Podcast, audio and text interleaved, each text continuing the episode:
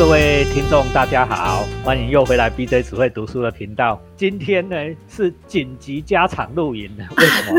因为呢郭慧欣老师呢的上一集我们谈到了最初的阅读经验呢以后，收到非常多的观众回响，然后听众回响，大家都说要敲碗，要叫郭老师再来谈了哦。哇！所以我们今天呢好不容易哦，又把它搬出来哦，因为郭老师整天都在读书会，好不容易又卡到他的时间，然后来为我们谈谈下一本书。郭老师。先跟大家问好吧，谢谢，还是一样，谢谢白俊老师。呃，我不太知道说很多人在听，但是我私私下分享给一些朋友，倒是呃他们都很欢喜，而且都有一些自己的感触。那我觉得您真是很了不起哎！我想这个是因为气氛可能觉得很轻盈吧。大家虽然是谈书，可是大家觉得跟自己的呃经验其实是很贴近。我们没有把书。书谈的很沉重，所以要谢谢你，嗯，谢谢你，是是我的荣幸啊。这也是我们当初设这个频道的目的了哈。嗯嗯，我们有空再回来谈。好的，那郭老师，今天我们要谈什么书啊？今天我们就延续着上一次啊，呃，谈到的，因为我们那个。脸书的银闪银闪闪读书会的起源，是因为呃我在二零零七年的时候发现了一本太好的书了，就是简真的《谁在银闪闪的地方等你》。那这本书完全触动了我。那一方面是因为，呃，我在呃接触到这本书之前呢，我大概在各地也都有一些课程是专门谈生死学的。他这本书是二零一三年出版的。那我大概二零零零年也开始在呃高雄啊、台中啊开生死学的相关课程。那累积了很多的教学。呃，教案那也有人鼓励我说：“哎，你为什么不不不写写书呢？”我其实蛮懒惰的，蛮懒惰的。那也觉得，可是我就美其名说：“哎呀，出书这件事情啊，多么慎重！我们要让一棵树呃树死掉啊，是成就我们的，所以一定要是字字珠玑才能出书啦。所以我心里有这样的，但是没想到呢，就在 就在那那段时间了，我就觉得我好像讲课讲到某一个程度，也遇到了一些觉得可以再突破的地方，然后就遇到了简真老师的这一本书，我觉得我。完全不用写，这根本是一本呃，特别是台湾现代生死学啊最经典的作品啊。所以，我们今天就来谈谈谁在银闪闪的地方等你。那个白俊老师有读过简真的作品吗？我很早很早就读过简真的作品了，但是我们今天要先谈银闪闪，有空我才要告诉你说我 我读过简真到底读过，很有趣啊，也也也很酷手的过程。哦，真的？哎，我还真想听哎，我想听众说不定是想听这个。好，来先讲《银闪闪》。好，呃，这本书哦，呃，很很特别哈，因为简真的书大概从他的第一本哦《水问》我就开始读了，那连续读了几年。他是一个非常用功的作家，几乎每一年都会出版一本散文集，而且那个分量哦，你就觉得呃，这个人的书写他他是有使命感的，就是有历史深度的。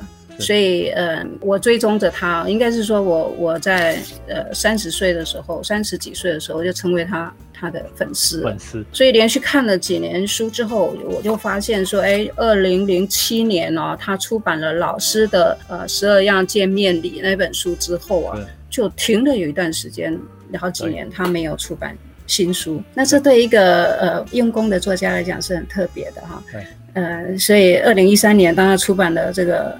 谁在银闪闪的地方等你这本书的时候，我大概就就明白了啊，会让一个这么优秀的作家，以在我认为他应该是有在有在为自己的文学生命定位的这样的一个人啊。啊，他会停笔那么久，一定是他的生命里面有非常深刻的事情发生的。那果不其然呢，这本书啊，那个呃，简真老师呢，在前面的序言他就提到了这一本书的书写啊。呃，是用四个老师、十一位助教、六个学长的生命经验换来的。哦，也就是说，在这几年的时间里啊，他呃，就是有四个亲近的家人往生，那有十一位呃朋友啊，认识的人也去世了，所以他称他们为助教啊。那有呃六位六位好朋友也去世了，所以呃，在短短的两三年的时间哦，对一个作家来讲，呃，他的感受那么深刻、那么敏锐的人哦，必然受到很大的冲击。那这个冲击呢，另外一方面又有他对于陪伴的过程呃非常理性的记录。对，所以呢，就因为这样的酝酿跟累积啊，一方面是自己的生命经验，然后揉杂着他非常丰富的书写能力。哇，这本书呢，在二零一三年一出版的时候啊，我相信很多对于生死学相关的书有兴趣的人呢，根本就是你去到任何一个书局卖场，你就看到一篇红彤彤的，因为这本书的包装啊，呃，很特别哦。为什么是用这么鲜红的？因为它写的是。跟死亡相关的，跟老病相关的，对，所以对我们来讲，它就是对许多人来讲，其实就是沉重的。因此，它的书的封面哦，但是配合它的所谓银闪闪。它的书的封面有三四分之一是是闪亮的，闪亮的。呃，然后呢，有大概有有四分之三呢，就是整个都是鲜红的。所以那一段时间，我翻开了几页之后，我就我就觉得不得了，这本书我非得要好好的。把它推荐给所有我认识的朋友不可。呃，一方面是因为讲课的时候啊，我觉得讲课毕竟是啊另外一个脉络，那听不懂的、没有听清楚的人，我觉得会觉得辜负。所以呢，我应该让他们补充教材，对不对？那所以这这就会是课程的教材。没错。那另外一个呢是呃还没有接触这个课程的人，也应该介绍给他读，因为对于老年生病。呃，死亡的练习啊，确实是每一个人在准备自己生命历程呢，都必然要提早做的。我常常说呢，提早准备，提早思考，我们会活得更深刻，而且是呃更从容。所以是早学习，早幸福。刚才郭老师讲的哈，我为大家再补充一下哈，简真呢从。第一本哈，刚才郭老师谈到的《水问》哈，是在民国七十四年出版。我现在翻一下，我手上还有出版的《水问》哈，七十四年出版，也就一九八五年。你看到到了银闪闪哈，他已经写了将近三十年吧哈，对，才二十八年，将近三三十年，然后人生的阅历是非常多的。那像刚才郭老师讲的这一本红彤彤带着香银边的书哈，安吉吉哥哥香银边的书哈。里面呢是十十几位朋友跟家人的生命故事累积起来。我记得那个诺贝尔文学奖有一个玛格丽特·艾特伍哈，艾特伍这位作家哈，有一本很经典的书叫《与死者协商》。简单的来讲哦，死是每个人不可避免的过程。嗯，但是写作的人可以透过这个过程跟死者协商啊。我每一篇写作都是在跟死者协商啊，反省别人的生命，从别人的生命也反省到自己的生命，大概是这样的过程啊。顺便为大家介绍。这本《与死者协商》，如果我们有机会的话，哈，再来读读看这位呃，也是大师啊，诺贝尔级大师的作品。那我们现在来请郭老师。当然，他谈的其实是他不多谈生生老，呃，他谈的开始是从老。那老这个这个海啸呢，就是说高龄化其实是全球化的问题。那台湾呢，确实也在这二十年来是。比呃世界上更更早呃形成一种一种快速老化的这个过程哦，所以我想一个作家也一方面呢，他也闻到了这样的一种社会发展或社会问题哦。对，那我想他一定不只是因为自己的亲身经验而产生出来的感发而已。所以这本书里面呢，也也收集了非常丰富的关于老年、关于呃老年医疗。关于呃老年认知的比较科学性的知识，这些资料性的东西呢，当然你你很可以从一般的这个通俗性的刊物就可以找得到了。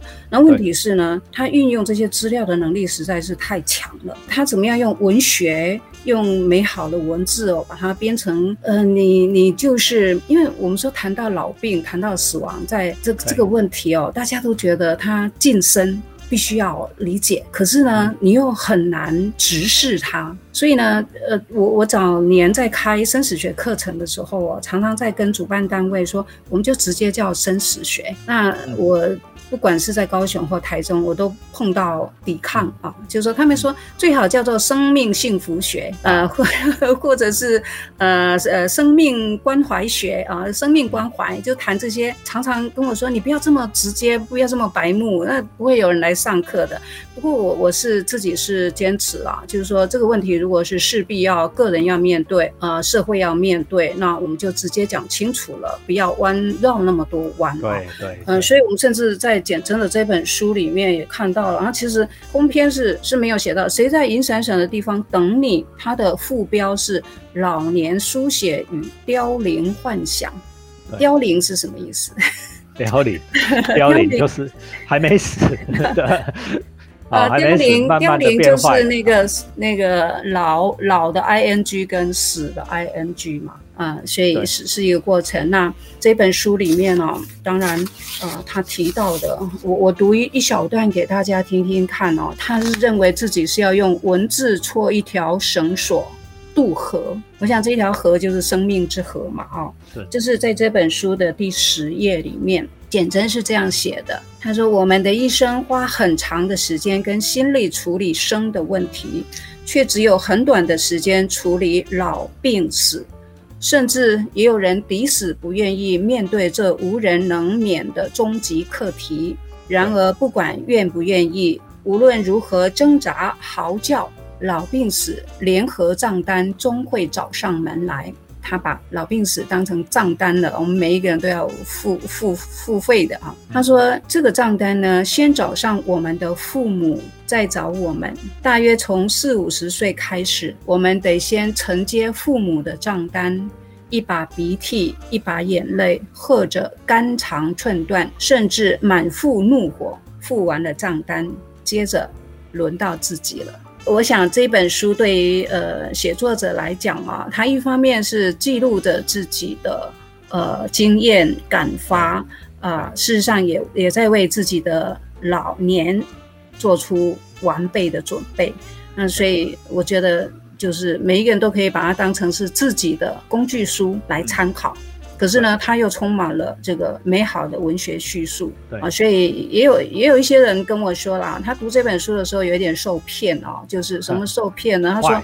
因为你会被他的文学对引导去了，然后你就你就觉得他就是在讲别人的事情，然后他你不会想到这是你自己会面对，因为你面对的事情一定不会这么优美。他甚至连写老年失智，连写他的老阿妈后来有一点老年忧郁，甚至慢慢失智的过程里面哦，都用非常优美的文学性的呃句子在叙述啊。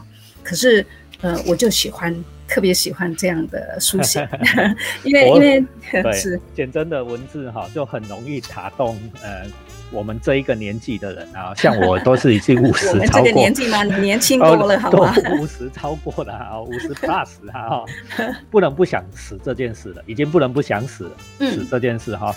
最起码我确保我一定是在人生的下半场了，因为人活一百啊，人生百岁哦，难上加难嘛。哎，可是现在比较好。我们的 对对，生物科技其实告诉我们，预告我们说，呃，未来我们下一代的人活到一百二十岁哦，在呃技术上没有太大的问题。问题比较是说，我们活那么老，老年的时光那么久，我们是如何运用的？我觉得那个问题是比较更重要。怎么样老得好更重要嘛？嗯嗯。但是。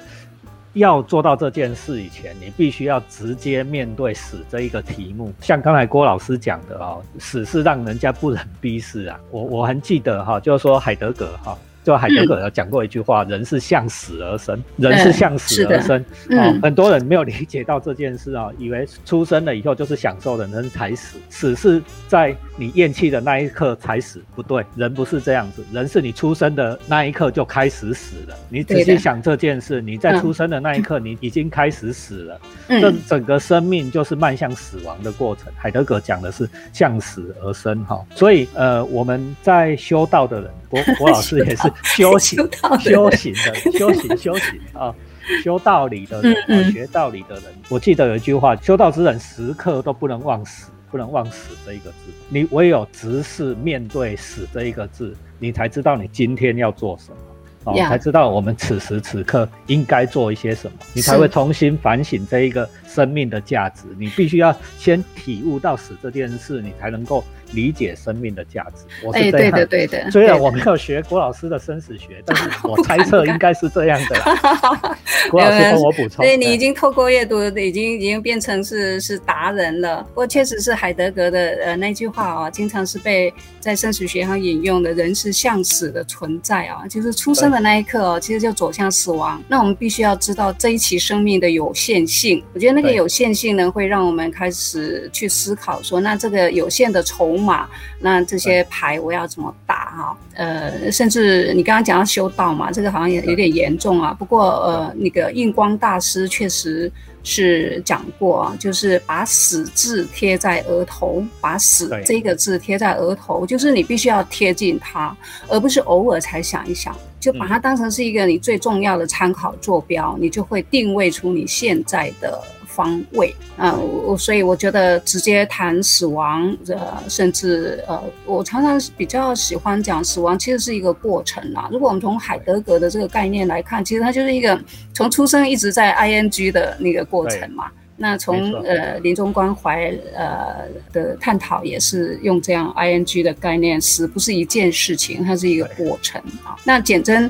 呃，这本书里面呢，当然，其实所有的人在谈死亡的时候，都会回到刚刚白俊老师讲的，其实谈死亡真正的重点。那当然，谈谈死亡这件事情，我们当然也会讨论到如何，比如说安宁照顾啦。啊，就是最后的时光呢，要怎么样照顾、陪伴，甚至是遗体的处理或告别式的呃告别式怎么办理？那在后后面的纪念仪式是怎么样做？那这些当然都包含在呃呃死亡的学习里面。可是真正的、真正重要的，还是我们站在这样的一堵死亡之墙之前的这段时间呢，要怎么样认真过？活对那个才重要。那所以简真在这一本书的书写里面也跟我们提醒了非常重要的，就是老年的资本。临终的资本本钱，现在很多这个学学财务管理的人哦，当然或者保险公司也会也会跟我们谈说啊，那你老年的那个经济财经规划是什么？你大概存多少钱才可以退休？可是你如果从他们的角度去看了，你根本永远没有退休的时候，因为你赚不到那么多钱嘛。好，所以所以呢，他其实有提到一个概念哦，我我非常喜欢的。他说，其实他引用的是卢梭的话，他说，我们每个人去坟墓的时候哦，手上只能拿着生前所施赠出去的银两，就是你这辈子啊，也许我们过去呃经常在谈的是，我这辈子要得要要。要拿取那个部分是，呃，当然是基础的。你要如如果从马斯洛的五大需求理论来看的话，人要把自己的基本生活照顾好，能生存得下去，能安全的生活，能有尊严，对，呃，认同，那这些当然是需要的。可是呢，这是不是是全部呢？当然不是。你必须要在这一个过程里面不断的去思考。这些能让你真正感受到幸福的是，因为你能够分享，你能够爱，那是这些在累积着我们老年。跟临终时候的本钱，对，没错。郭老师刚才讲的，其实我很认同。我跟郭老师一年顶多实际见面，顶多两三次，只会我们路上会偶尔 say hi 这样而已。对对，因为他家跟我家哦会有共同的路啊，啊 遇到了就会挥挥手啊，顶多是这样子而已。而每次见面的时候，不是我取笑他，就是他取笑我；我吐槽他，要吐槽我。我常常吐槽，我不敢取笑你，我只会赞美你怎么变瘦了。啊，我都吐槽他说啊。今天阿弥陀会练得怎么样？因为郭老师是修行的人，谢谢你的提醒。对 啊，诸如此类的啦。郭老师刚才讲到了，从财务管理的观点来讲，我这学期刚好就教财务管理，好吗？哦，如果有空哈，我会找一些财管的观念跟大家分享。郭老师讲的没错，你如果是用累积财富的观点来处理我们。最后的日就是年老的时候的需要，怎么样你都存不够。为什么？因为人赚钱能力是有限的，但是你的贪心是无限的。你的贪心是无限的啊，也就是说，当你存到了一百万，你就会觉得，哎，可能我有哪些事情一百万是不够，而要两百万，两百万不啊要三百万，一步一步就累加上去了。我们应该要换一个角度想啊，我是这样理解卢梭那一句话了，我是这样理解卢梭那一句话，就是说卢梭说，哎，我们到最后决定了带进棺材的是你给了别人多少，这句话是什么意思？你想哈，金币都已经给了别人，钱都已经给了别人。怎么我还能带进棺材呢？还能带进棺材？你要更深入的去理解这件事。哦，我要举一个很小的小故事啊，哈，就是我的女儿小学的时候，小学第一天，我一定让他们带了两桶乖乖桶，就是那个乖乖桶两两桶零食去分给班上的同学吃。哇，啊，为什么会这样做？那个小朋友拿到乖乖桶的时候都想自己吃，然后我就跟他讲说，你千万不可以自己吃。你去了以后，然后你就分给所有的小朋友，每一个人都一包糖果，你把它分完。然后那天晚上回来的时候，我再问他说：“你觉得你自己吃哈？你觉得你自己吃开心，还是分给人家吃开心？”我跟你讲，下一次试试看，让你的小朋友这样做。所有的小朋友，我不会说百分之九十哦，百分之百的小朋友都会跟跟你说，分给别人吃比较开心。嗯哼，这就是卢梭话这句话的意义哈，大家要想这件事。分给别人吃的糖果比较开心，分给别人吃的糖果比较开心啊！你你虽然损失了物质，你赚到了精神。用这个来讲，我们今天这个读书频道其实也是一样的宗旨。郭老师跟我在这里讲这件事也是一样。老实讲，我们很自私，我们两个。你也可以说我们两个很自私啊！我们虽然做这个频道一毛钱都不收，对吧？我们没有说你半毛钱。你对呀，你你跟我说没钱了，我说没钱好啊。我第一句话就跟郭老师讲这么几年哦，安来做功德哦。做功德的意思是什么？做功德不是为了别人好，不是我今天讲道理给大家听。郭老师在传播生死学的观念，我分享也分享这个观念。我们也不是为了你，你如果有收获，我们很开心。但其实，老实讲，我们为了我们自己，我们就要累积我们最后的资粮，就是那个卢梭讲的话：我分享给你越多的时候，我在最后的那一天，我的生命更丰富。